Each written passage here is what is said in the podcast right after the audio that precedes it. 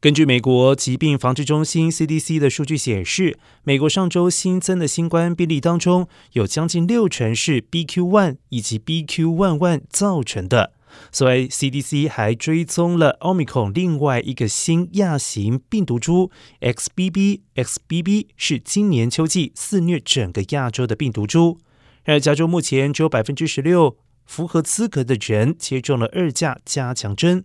专家表示，面对现在这些能够躲避免疫力的变种病毒株，疫苗抗体已经不再那么有效，免疫力有效期也变得更短，让人们面临较大的感染风险。